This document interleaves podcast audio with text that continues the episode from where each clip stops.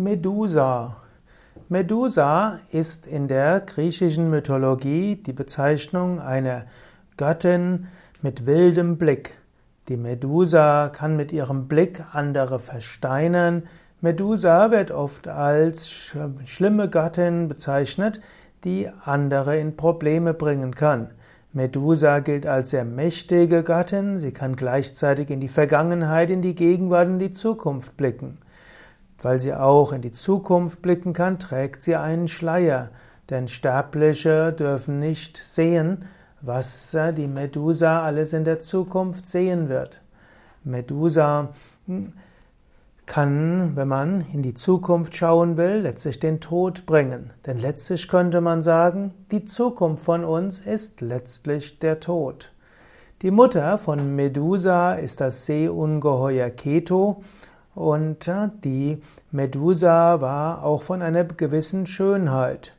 Die Medusa bewachte die schön goldenen Äpfel der Hera.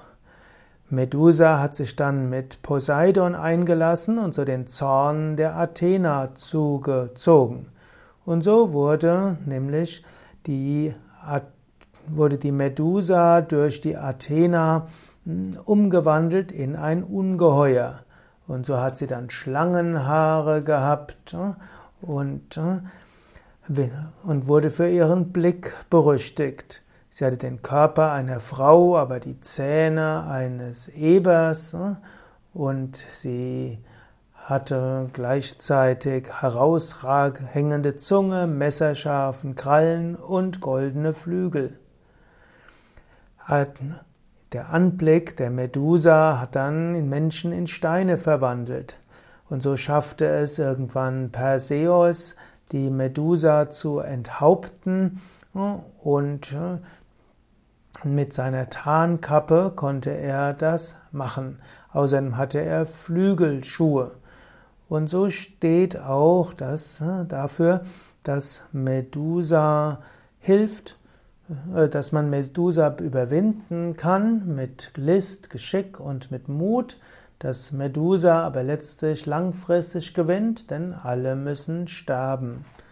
Medusa steht auch für die Masken, die man auch auflegen muss. Zum Beispiel darf man nicht alle seine Emotionen wild ausleben und auch jemand, der in die Zukunft blicken kann, sollte nicht das, was er weiß, sagen.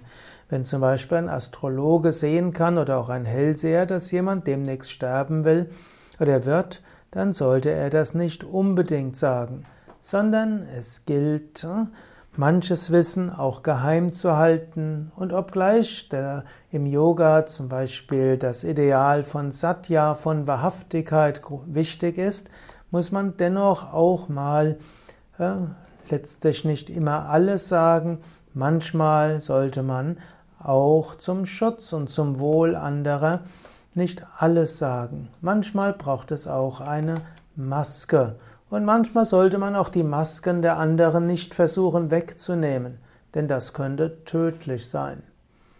Letztlich geht es aber darum, auch alle Masken zu überwinden, seine eigene und andere. Das kann den Tod bedeuten von vorgefassten Ideen, es kann den Tod bedeuten von allem, was einem bisher wichtig war, aber irgendwann wird man auf diese Weise die vollkommene Freiheit erreichen. In diesem Sinne steht schließlich die Medusa auch für jemand, für die, bei der die Kundalini-Schlange nach oben gestiegen ist und die Erleuchtung erlangt hat, alle Masken sind weggefallen und alles, was irgendwo von Vorübergehende Dauer ist alles Relative, ist verschwunden, die reine Erleuchtung bleibt noch übrig. Übrigens, Medusa ist auch der Name für eine Quallenart.